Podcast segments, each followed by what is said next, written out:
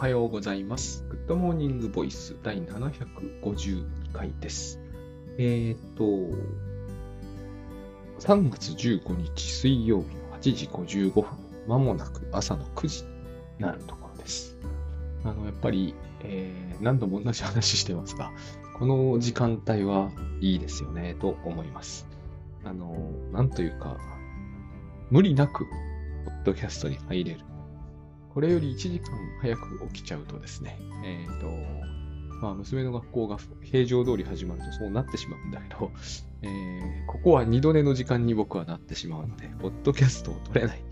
えっ、と、撮るとなると昼になってしまうんですよね。で、グッドモーニングを言うみたいな、こういうからくりに、えーなってるんですよ。まあでも、あの、まあ、二度寝しなければいいんですけどね、寝る前に撮ればいいんだけど、寝る前にこれを撮ってから寝ると、今度は、えー起きたらもう昼だみたいな話になって、やっぱりこう、起きる時間5時半ってのは早すぎると思うんですよ、私なんかにはね。まあ、えっ、と、昔は4時半とかに起きてたんですけど、えーその話をしてもいいんですけどね。うん。あれはもう、本当に良くなかったですね。えね、睡眠時間を削りこそしなかったけど、やっぱり冬の4時半に起きるというのは、それだけでももうなんかダメな感じがします。えっ、と、それはまあいいや。あのー引き続きお知らせといいますか、もう懇願に近くなってきましたけど、4月1日に、えセミナーします。で、これはもう、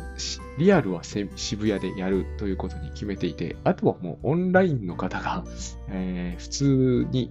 もし、こう、ご受講いただければ、あの、やって、まあ、えー交通費を含めても赤にはならないなと。まあ、これもうどっちにしても絶対やりますけど、あの、できれば、こう、あと2、3人、えーと、オンラインでも構いませんから、えーご受講いただけると嬉しいなというか、えー苦しくないなというのが、苦しくないというのはこういう時に使うのか。まあ、えーそんな感じですね。話はとしてはですね、こ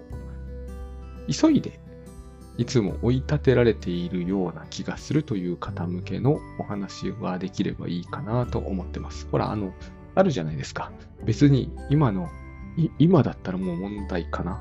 えっ、と、今日3月15日ですもんね。確定申告はもうこれは急いでやることになるはずなんですよ。えっ、と、これをこうゆじっくり丁寧にとか言っても、もう限度があるなって感じがするし、心理的にはね、もうそうも言えなくなってると思うんだけど、この明日に以降に来年の分やる上で焦ってやったり、こう気がせくとかいうのはおかしいと思うんですよね。365日あるわけですから。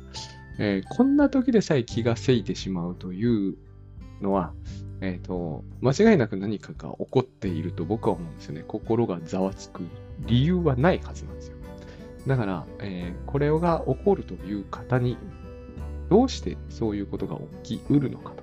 いった話は説明できると思うんですね。そして、えっ、と、どうすればそういうものから、まあ、それはですね、セミナー聞いた直後から、えーじゃあ心は落ち着き、ゆっくり丁寧になりましたと、なかなかいかないかもなんですけれども、まあ、そうするために必要なことを、えっ、と、時間をかけてお伝えしていきたいと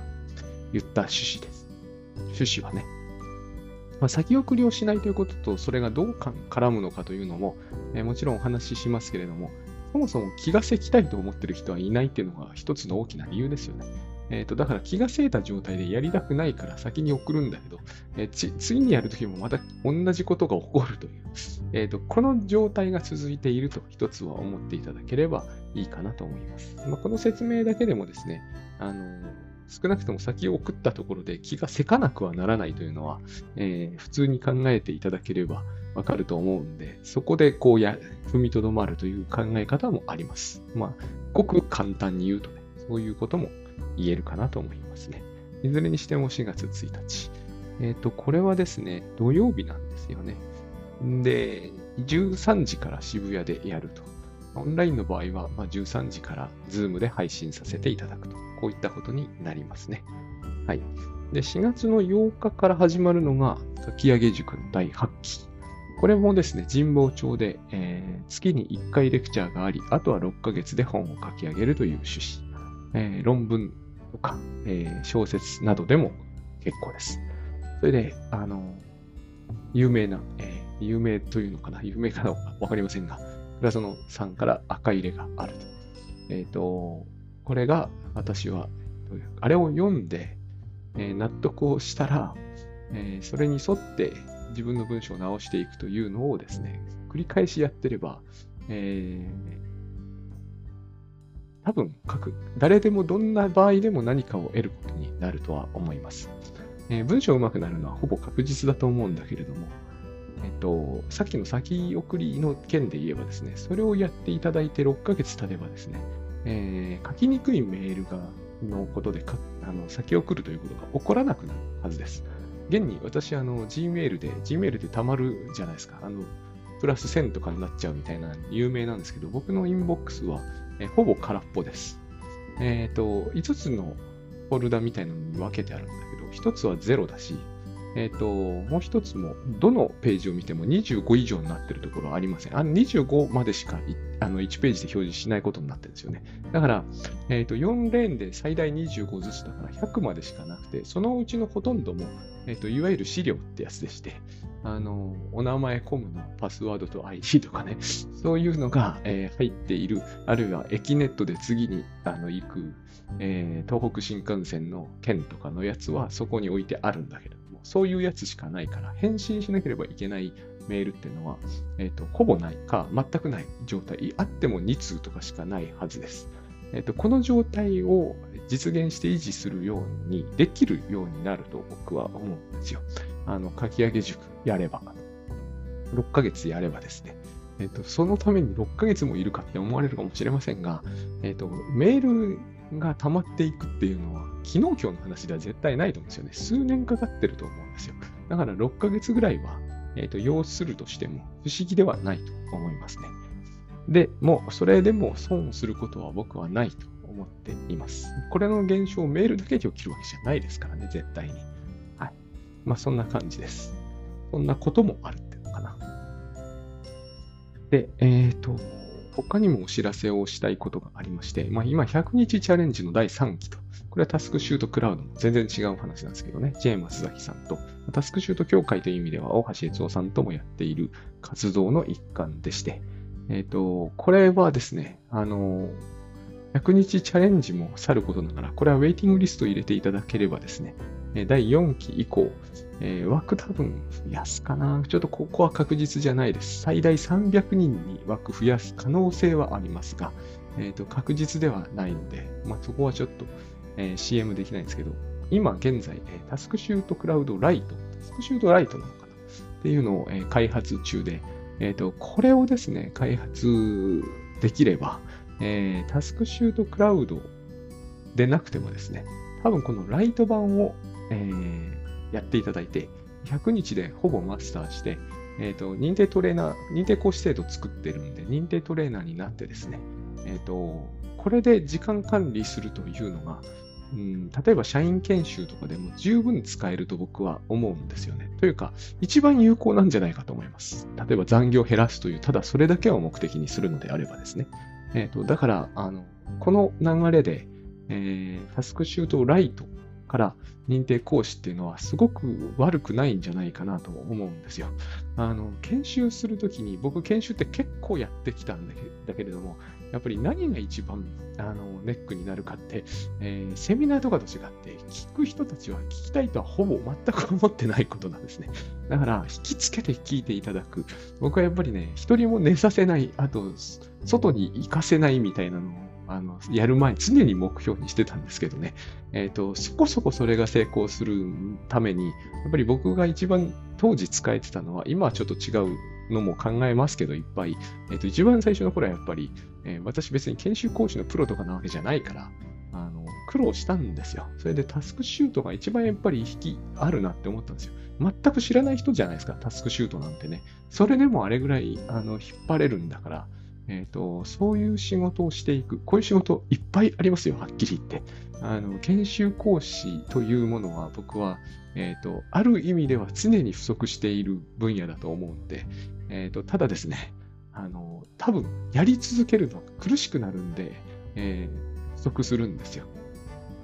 同じ人ばっかり来てもらうってわけにもいかないっていうか、行くんだけれども、えーと、会社としてはいろんな方を呼びたいっていうのは多分あると思うんですよね。でも、えー、例えば本がすごい売れてる人は研修講師もすごいやりたいかっていうと、そんなことは全然ないし、あのいろんな意味で、えーと、ここはやって損はないんじゃないかなと、私なんかは思います。だから同じ人に持ってかれちゃうんですよ。あれが苦にならずにできる人っていうのは、えっ、ー、と、いいですもの。あの、収支状況というか、ビジネスとしていいですもん。本一冊書くのと変わらないぐらいの収入になることがあるし、絶対本書くよりは短い期間で済みますからね。はい。まあ、そんなようなこともあるので、えー、100日チャレンジとタスクシュートの新しいバージョンですね。まあ、バージョン2も今開発始まっているようなので、えっ、ー、と、合わせてチェックしておいていただくとよろしいんではないかと思います。んで、えー、本題にさっさと本題に入らないとですね、ここで時間を使っちゃうんで、今日は10分ででも終えましたね。えーと、これはいつかまとめて喋ろうと思ってたんですけれども、同じような話は何度もしてますけど、あの、どうして、えー、すごく怒りっぽくて同時にひどくこう抑うつっぽくなって、妙にこう自分は気が小さくて気が弱くてとか言っている人がですね、えっ、ー、と、やたら怒るんだろうなっていうのがですね、私は昔からちょっとある意味不思議だったんですよね。うちの母なんか見てても割とそういうところがあるんですよ。で、なぜ不思議かというと、やっぱりね、弱くてあの、臆病だってんなら、人を怒っちゃまずいじゃん、ダメじゃんって、まず、率直に、あの、私は割と幼い頃から思ってたわけですよ。だって、え、ー、と、弱くて、え、ー、と、あの、人と戦って負けますって思ってるくせに、人に喧嘩売ってるのと変わらないんで、ここがですね、また認識が意外と違うんだなと。私怒ってないよとかって平気で言うんですよね。いや、あれだけ相手をビビらせておいて、え、ー、と、その自覚がないってのもどうかなって思ったりもするんだけど、概してそういうことを簡単におっしゃって、いや、それものすごい攻撃的な態度になっているよ、相手からするとっていう。だから相手が強く反撃してきたらどうするつもりなんだろうっていうふうに僕は、えー、割と見ている人っていっぱい実はいるんですよ。あの、その、それ、あの、勝てるというのならいいと思う。ある意味で。えーと、その人のためには少なくともでも戦いになったら負けますって言ってるくせに戦いを挑むっていうのは、えーと、よろしくないんじゃないでしょうかっていう、まあ、そういう発想自体がすでにずれているいたんだなっていうのをね、最近知るようになったんですけど、まあ、とはいえですね、まあ、怒ってる人ってこう元気じゃない、元気に見えるじゃないですか。まあ、あのー、私の今回ね、えー、東北に何度も足しげく通っている、えー、とのも、えーと、ちょっとね、怒るってことが割と多い方だったんで、そうするとですね、やっぱりこう、これは一つ覚えておきましょうね。あの血圧が猛烈に上がるんで、えー、特にこう寒い地域では危険だということです。えーと、最大血圧が、えーと、一時250みたいな数字を弾いたみたいなのを聞きましてですね、やっぱそれは高いよな、みたいな。もちろんそれは怒ったことだけじゃないですよ。絶対に。そんなことはないと思うんだけど、僕なんかあの、朝起きた時の最高血圧が98とかなんで、250って言われると、もうなんかこう2倍以上高いっていう、それってどういうことになってんだろうって思ってしまうぐらいなわけですよ。だから、えっ、ー、と、寝る前だって僕の最高血圧はあって100とかですから、えっ、ー、と、何回測っても、えっ、ー、と、どこで測っても、えっ、と、120を超えたことは1回もないんですよ。だから、えっ、と、高いっていうのはやっぱり危険だなとはちょっと思うわけですね。えー、単純に、単純にね。えっ、ー、と、細い血管っていうのもあるわけですからね。太い血管ばっかりのわけじゃないから、目に見えるのは太いですけどね。で、まあ、それはどうでもいいんですけれども、全くどうでもいいんですが、えっ、ー、と、怒るという人は、やっぱり、はためには、まあ、元気には見えますよね。えっ、ー、と、私の父もですね、今回、あの、いわゆる、こう、お悔やみの電報を打ったときに、え、ー、と、お母様はキビキビしていて、ハキハキしていて、元気でいらっしゃって見えたのにびっくりしています、みたいなこと書いていて、そうだ。普通の人の目にはそう見えちゃうんですよね、やっぱりね。あの、パッと見ただけでも分かるものってあるわけですよ。だから、えー、人に対してこう、ビシビシ怒ってると、この人元気だなぐらいには、お年寄りの場合は特にね、まあ思う時も多いじゃないですか。かそういう人がなぜ抑うつ的になっていくのかということは、僕の中では結構ですね、抑うつ的になるんですよ。怒りっぽい人は見てると。これはですね、私は、えー、例外なくとまでは言えないかもしれないけど、90%を超えてなってんなみたいな、あの、しばらく眺めているとですね、怒りと抑うつはもうほぼセットだなっていうふうに、えー、思えていて、つまり、えっ、ー、と、こういう専門的な言葉を使うのでなければですね、えっ、ー、と、人に向かって怒りまくってる人はすごくしょんぼりしていることが少なくないということ。本当にしょんぼりしてることがあって、で、朝とかも起きられないとか、えーと、食欲がなくなるとか、えー、それこそ僕はこの文脈で言うんだけど、つまり先送りが多くなるんですよ。あの、もうこういう難しいことするのは辛いみたいな感じで、で、怒ってる。で、この怒る時の元気で確定申告やりゃいいじゃんと、また僕はそういう、えー、機械的なものを考えるんですけどね、人間の心はそう働かないっていうのは知ってますけれども、やっぱりその、そんなにね、エネルギッシュにこう、わーって喋れて、どんどん、えっ、ー、と、割と人をなじって、で、反撃されるとダメだって言ってんのに、こう、もろともせずに、ある意味戦いを挑んでいくのに、いや、確定申告なんてある意味ね、えっ、ー、と、なんか記入とかすればいいだけですからね。極端なことを言うと、エネルギー全然いらないですから、僕はそういうのをよく思うんですよ。あの、いや、これは本当微妙な話になるんで、さらさらにしておきますけど、えっ、ー、と、いろんなね、こう、結婚したりすると、名字がとうとうで、えっ、ー、と、手続きが煩雑になる。まあ、それは確かになる。えー、手で書くことも多い。まあ、確かに非常に多いし、理不尽だとも思うんだけど、あの、こう、政治的なエネルギーを使うことによって、えっ、ー、と、あの記入するエネルギーを考えると、あの、いや、記入するエネルギーは容易に用意できるんじゃないかと。シャレじゃないですよ。しかも、あの、まあ、エネルギーの量だけで言えばね、そういうふうに思うんですよね。でも、まあ、もちろんそれは政治的とか社会的な意味での、えー、活動と、えっ、ー、と、ものに記入するのは全然違う行為だから、そういうふうにこうね、転用できないんですよ。だから僕は、あの、MP とか、えっ、ー、と、心のエネルギーという言葉をほぼ信用していないんですよ。最近は特に。で、どうしてなのかなっていうのもやっぱり思うんですよね。なぜ怒る時のエネルギーはそんなにあって、でもその人は抑うつ的になるのか。で、一つの非常に簡単な説明、もうこれはですね、グッドバイブスとかそういうのでは全然なくて、でもグッドバイブスで倉野さんもおっしゃってるかもしれないなと思うんだけど、まあでもそういうところを全然言わなくても、一つ確実に言えることがあるんですね。えっ、ー、と、怒るということは不毛なんですね。つまり効果がないんです。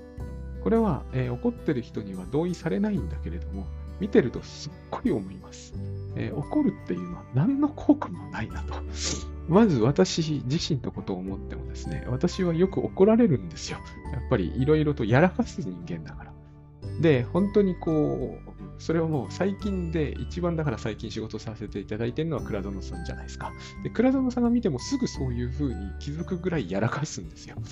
ということはですね、やらかすっていうことは怒られますからね。やらかして、まあ全然多めに見てくれる人も、倉園さんに怒られたことってないけど、えっ、ー、と、やらかせば怒る人はいっぱいいますよね。だから僕はやらかして怒られたことは、もう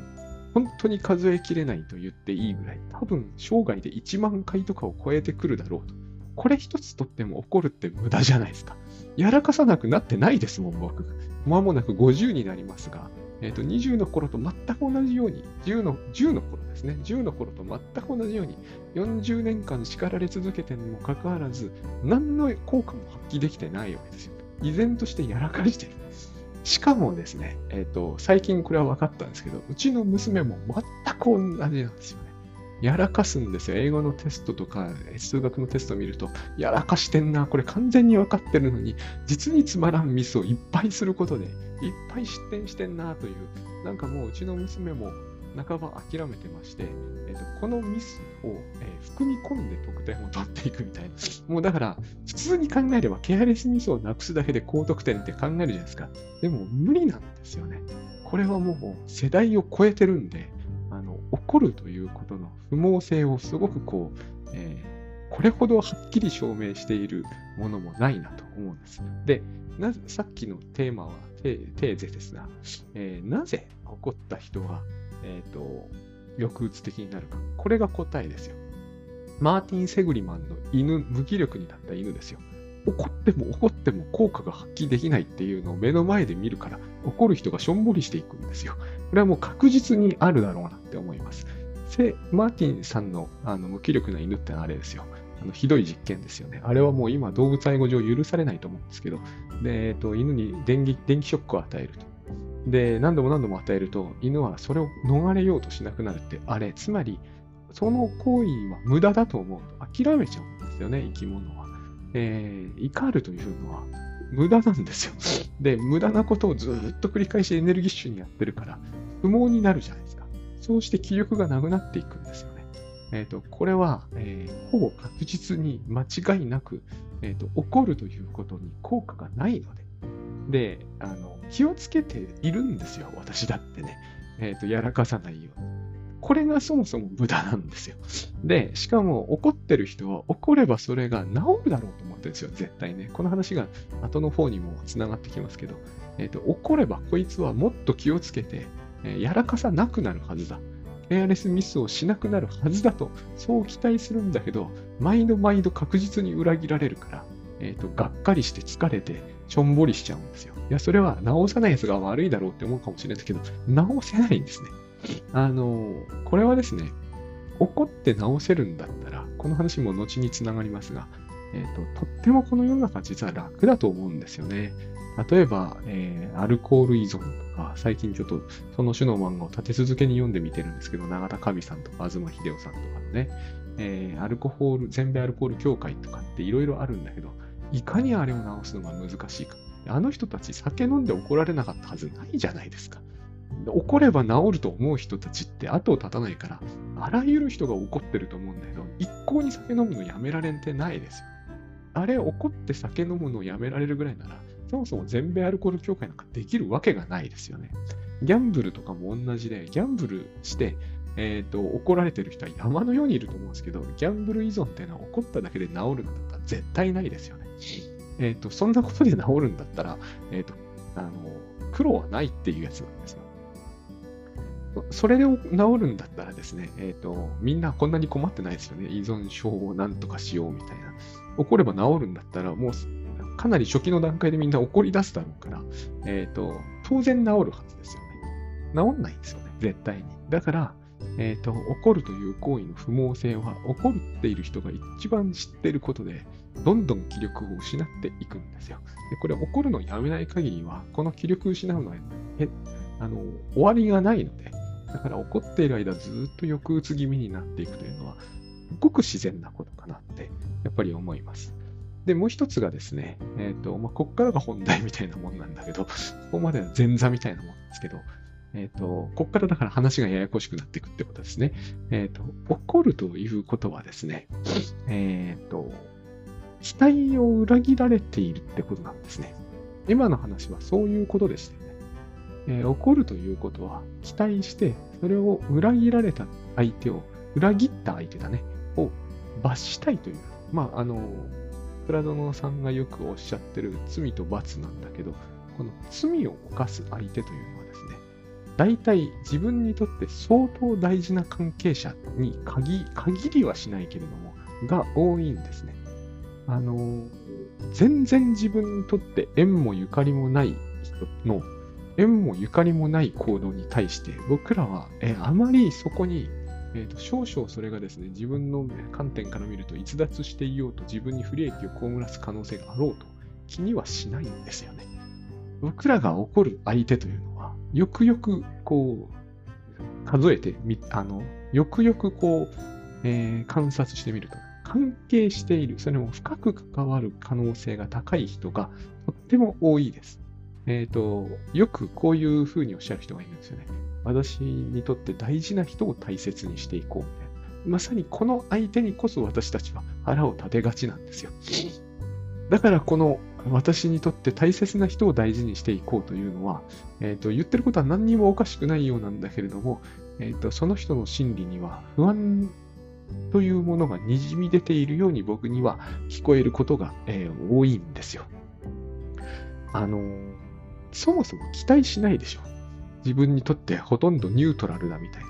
会社に行っててもですね、あのー、ものすごくドライな人っているじゃないですか。え、私は上司というのは、たまたまここに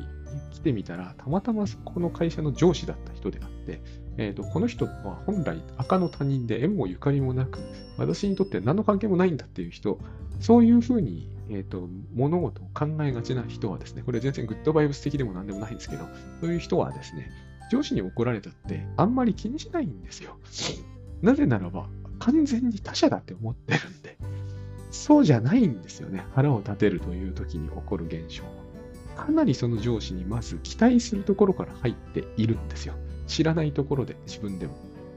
あのー、今のが分かりにくかったとするとですね、例えば私が、え、ー、と、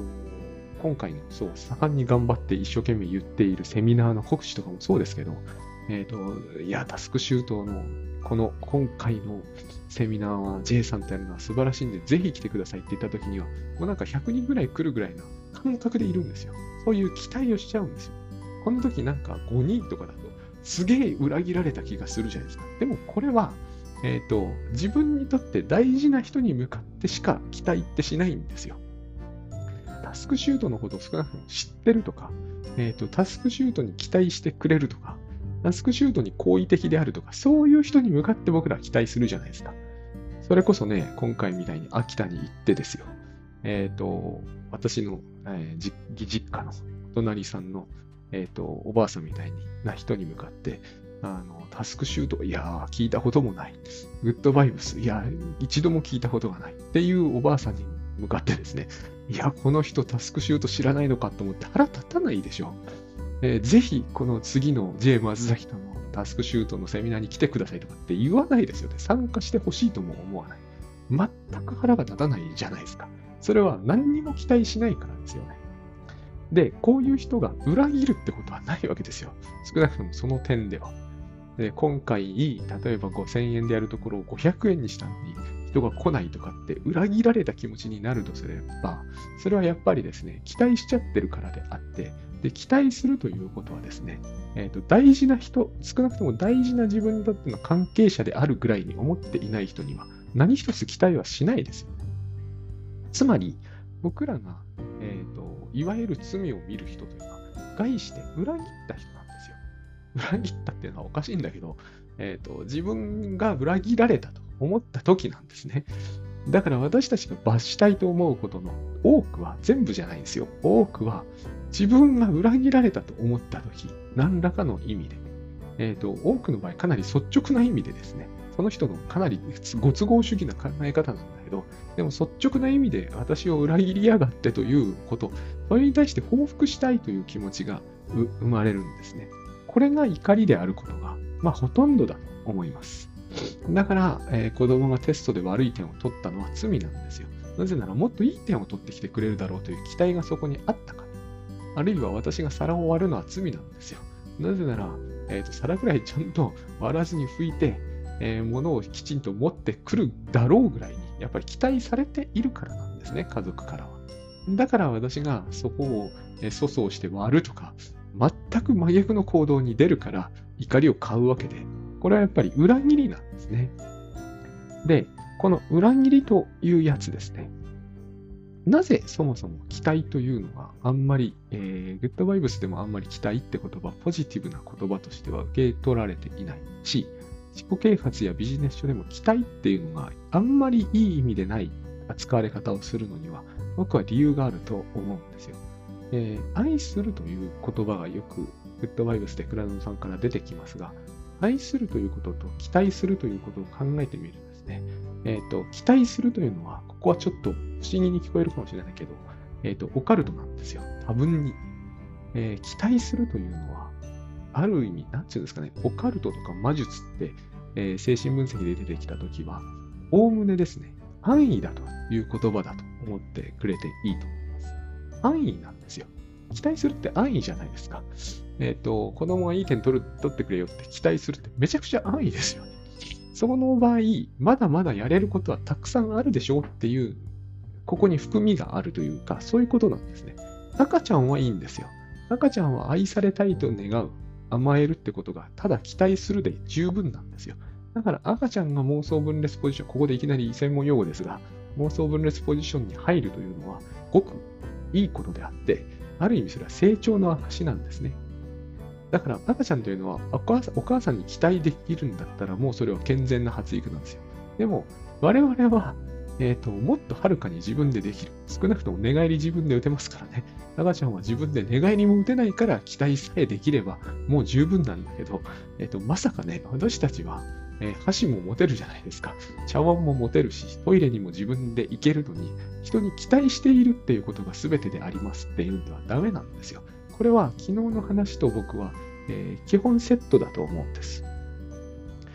昨日の心のエネルギーを節約するってやつですね。期待というのはエネルギーとしては一番少なくて済む。もうほとんど全く使ってる自覚がなくてもできるぐらい簡単にできてしまう。まあ僕らそれ、あれ、これもですね、えっ、ー、と、多分獲得したスキルなんですよ。赤ちゃんは期待するところから始まってるんですよ。ある意味。ということは期待することができる以前の段階はあったはずなんですね。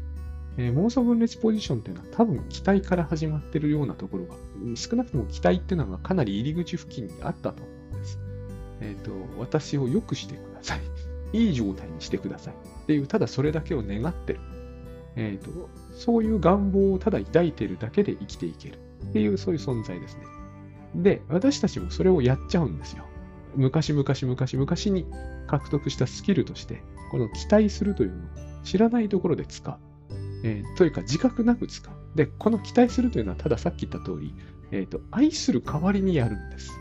というのは何が言いたいかというと、えっ、ー、と、ほとんどニュートラルな関係で、えっ、と、この人に愛するとか愛されるということをわざわざ考えはしないなっていうところに期待持ってこないんですよね。期待というのは多分愛の代替品かなんかみたいなんですよ。ごく安易な。つまり、えっ、ー、と、愛するのはしんどいから期待して済ませようっていう感じなんですよ。この場合はね。えー、ある種の、えーと、人に向かって、さっきも言った通り、ある種の人はですね、えーと、とても上司のこととか、えー、そういう人に対して全く期待しないという人は、全く裏切られることはないはずなんですね。もしその人がそんなドライなことを言ってるくせに、あの上司怒りやがってとかいうことで、え、ー、と、夜も眠れなくなるってなら、その人は全然言ってることとやってることは違うってことです。その人は相当上司の人に期待しちゃっているんですね。愛してはないだろうけど、期待しちゃってるんですよ。だから、え、ー、と、理不尽なことで怒るという、ある種の裏切りになる。そんなことはしない人だろうと期待しているのに、それを裏切ってきたから、この上司を罰したいと思うんだけど、罰せないから、悶々とすると。そういうことになるわけです。で、この話はやっぱりさっきも言った通り、えー、怒るということは不毛に終わるというのと同じででしてね、え、ー、と、期待するということはですね、え、ー、と、期待しがちな人ほど裏切りに合うんですよ。これは、えー、土井武雄さんが甘えの構造の中で、えあ、あまあ、えっ、と、彼がですね、え甘えたいと思っても甘えられずにいる人はいつも迫害妄想を持つことになるっていう言い方をしているのと全く同じです。つまり、えっと、このぐらいのことは私の身に起こっていいはずだというか、このぐらいのことは私の、えー、にとって大事な人、関係している人、深く関わっている人は私にやってくれていいはずだ。うんと4月1日にセミナーの告知をして一生懸命言ってれば来てくれていいはずだ。これ私の勝手な期待じゃないですか。しかもこれはとても安易ですよね。え、ー、と、もうちょっと言うと魔術的ですよね。そこに何にもロジカルなものがないですよね。えーと、ただ私が脳内で、ここが大事な点なんですよ。脳内で、えーと、こういう絵を描いたら、僕絵描く苦手ですけど、まあ、満席にセミナーがなっている会場が、そういうイメージを持ちさえすれば、そういう現実が実現するという考え方。とても魔術思考的なんですね、これは。そして、この発想が、えー、逆転していくと、脅迫神経症という苦しみが起こるんですよ。脅迫神経症は魔術的って言われてるのは、脅迫神経症の人というのは、一生懸命、えー、家計簿をつけて、えっ、ー、と、確定申告とかも早くて、きちんとしていて、全然ロジカルで魔術的に見えないんだけど、実に魔術的なところがあるというのは、そういう意味なんです。これが、えーと、逆に出てくるんですね。考えたことが実現したらどうしようという考えを持ってしまうことが強迫神経症じゃないですか。本当はついてもいないのに、あのガスの元栓がに火がついていたらどうしようと頭に思い浮かんだ途端、もう家に戻んなければならなくなるというのは魔術的じゃないですか。頭に思い浮かんだことが実現してしまうんじゃないだろうかという不安に駆られるということと、頭に思い浮かべただけで、その行動が、その現実が実現したらいいのにと思うことはほとんど同じですよね。その意味がネガティブかポジティブかの違いだけであって、脳内で起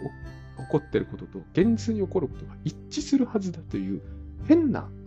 まあこれが変ではないんですけどね。これはスキルなんですよ。私たちが0歳児の時に獲得したスキルなんですよ、おそらく。お母さんが来てくれたらいいのにと思ったらお母さんが来てくれた。そういう経験がない赤ちゃんは、えーと、甘えというものを獲得するのが非常に困難になってしまいます。つまり僕らは、えー、そういう魔法のようなことが、だから、シンデレラのフェアリーゴッドマザーはカボチャを馬車に変えることができるわけですよ。この馬車がカボチャになってくれたらいいのにと思えば、なってくれる世界なんですよ、あれは。でもそれは妄想分裂ポジションの世界です。リアルで、にも、あの、地球の上では、多分そういうことは起きない。だから私たちは、えー、カボチャを馬車に変えなければ、でっかいカボチャを作って、それをくり抜いて、えー、車輪をつけて、馬をくっつけなきゃいけないわけですよ。つまり、ロジカルにことを進めなければいけないんですね。ステップバイステップでプロセス踏まなければいけない。だから期待するっていうのは安易なわけです。そして、えーと、この期待する心理、えー、つまり、えー、満たされない甘えが満たされればいいのにと常に思っている人は、どうしても被害者意識が強くなってしまう。なぜならば、頭に思い描いただけでは満たされませんから、多くの場合。なぜこの国では、えー、名字がえー、結婚した時に変えなければならなくなりうるんだっていくら思っても、えーと、自動的に法律は変わっていかないんですよね。なぜか。えー、僕ら多分抑うつポジションに生きてるから変わっていかないんですよ。別の言い方をすると、僕らは物質の3次元の世界に生きてるから、えーと、頭の中に思い浮かべただけで現実を変えるわけにはいかないんですよね。で、この感覚をずっと保持していますとですね、とてもとても裏切りに遭うことが多くなるので、非常に抑うつ的になりますよね。でもその人はいつも怒ってますよね、結構ね。だからと、いつも怒ってる人と、人が、えー、しょんぼりして元気がどんどんなくなっていくというのは、不思議なんですけど、不思議ではないんですよ。やっぱりシンデレラは怒ってたと思うんですよ。掃除をしろなどと。えー、優しいお母さんは来てくれてミルク飲ませてくれたらいいのにと思ったらやってきてミルク飲ませてくれてたし、暑いなと思ったら、なぜかこう服を脱がせてくれて涼しくしてくれた。あるいはエアコンをつけてくれたり、まああの話でエアコンないと思うけど、えっ、ー、と、いろいろ自動的に物事は進んでいたはずなのに、急に掃除しろとか言い出すわけですよ。これはとってもひどいことですよね。とても腹が立つし、同時にしょんぼりしちゃいますよね。だから自分はとてもかわいそうな子だって思っちゃいますよね。この2つは同時に起きるんですよね。とっても腹が立つということ、絶え間なく起こっているということと、えーと、とっても抑うつ的で憂鬱になって、えー、起きるのも辛いし、何をするのも辛いし、世の中がグレーに見えていくっていうのは同時に起きてくる。で、えーと、これを何とかしたいと思うならばですね、えーと、ここが昨日のお話とセットなんですよね。心のエネルギーを節約しようと思わないことだということになるんだと思うんです。えっ、ー、と、依頼には全力でっていう話に、ここものすごくまた唐突に聞こえるかもしれませんが、掃除しろって言われた時に、えーと、自分の全知全能を使えば多分掃除って簡単にできるじゃないですか。この掃除をしろと言われた時に、え、ー、と、期待で物事を進ませ、済ませようとするから、ものすごく大変なことが起きたような気がしちゃうんですよね。お母さんはもういなくなって、ママ母になってしまったみたいな、そういうふうに考えてしまうんですよ。対象喪失が起きてるってことです。対象というものは、つまり、えっ、ー、と、リビドーが向かう先なんですけれども、えっ、ー、と、私を大事にしてくれた対象、そこに向かって言ってみればですね、こう甘えたいと、え愛されたいと願うという、そういうリビドーを向けさえすればよかった。そうすれば世の中万能に進んでいたはずだったのに、それが不意にどこかで何らかの理由でお母さんは死んじゃったみたいな話で、失われたと言った時に僕らはそう失われたと思った時にですね、えー、抑うつ的になると。まあ、フロイトはそういうふうに説明していると思うんだけれども、対象喪失が起きているわけです。だから、えー、怒る。で、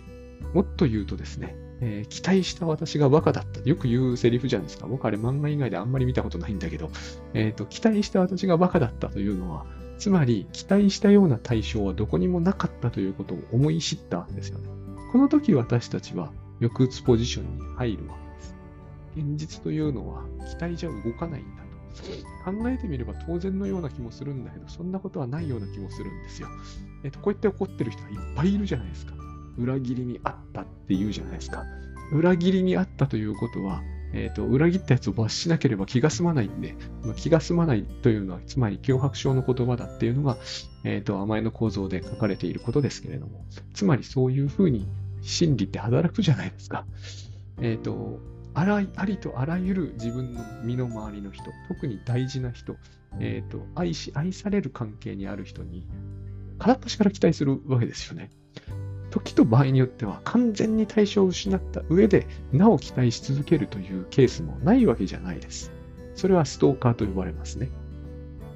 いや、その人に愛し愛される関係にあったのは15年前の話だったよね、みたいな話があるじゃないですか。その対象は、あのよく言うじゃないですか。愛した人はもういないとか、あの歌みたいなやつですね。いないはずなのに、えーと、その人の中ではまだいるんですよ。しかもそこを期待という魔術的な感じで埋め合わせようとしているので、え、ー、と、どうしても現実との関係の中で、えっ、ー、と、狂いが生じてくる。あの人は私を裏切ったってやっぱり言いますよね。それは、あの、私の期待というものに応えてないという抗議なんです。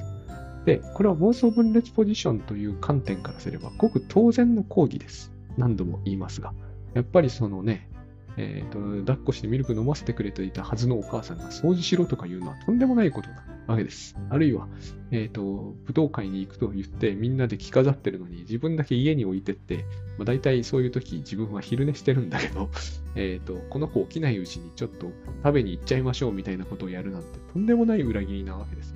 でも、えっ、と、行く側にしてみれば、そのぐらいなことはやって当然なんですけど。だから、えっ、ー、と、抑うつポジションと妄想分裂ポジションは見える世界が全然違うということです。そして、えっ、ー、と、まだ期待しかできないときには期待だけでできていればもうそれで十分なんだけど、えっ、ー、と、期待以上のことをいっぱいやれるにもかかわらずですね、えっ、と、ここ期待だけで、つまり心のエネルギーをうんと節約する、エネルギーを使わなければ使わないほどいいっていう発想が結局こう、だんだんだんだん魔術に頼るようになっていくってことなんですよ。でこれは完全にオカルトの世界なんで、え、ー、と、リアルにはそういうことは起きないわけですよね。あの人が私の、え、ー、と、振った人なんだけども、実は私のことを心から愛してくれていたらいいのにと期待し続けていると、え、ー、と、どうしても現実にはですね、えっ、と、裏切られたという結末が待ってるんで、えっ、と、よ、せいぜい良くてですよね。良くて、えー、抑うつという状態を、えー、受け入れるしかないといった感じになるんだろうと。これが僕がずっとなんか不思議だった。えっ、ー、と、怒ってばかりで元気いっぱいの人が意外と全然元気がないという理由、二つ合わせてですね、えー、怒るということが多分1万回ぐらいは裏切られる。まあだから結局同じことになるんですよね。えっ、ー、と、怒りというのは期待なので、期待の裏返しなので、それが絶え間なく裏切られることが、えーとその人を鬱っぽくするし、で、実際裏切られるということは対象喪失だから、えリビドーが機能しなくなって停止してしまうので、やっぱり鬱っぽくなると。そういうようなことですね。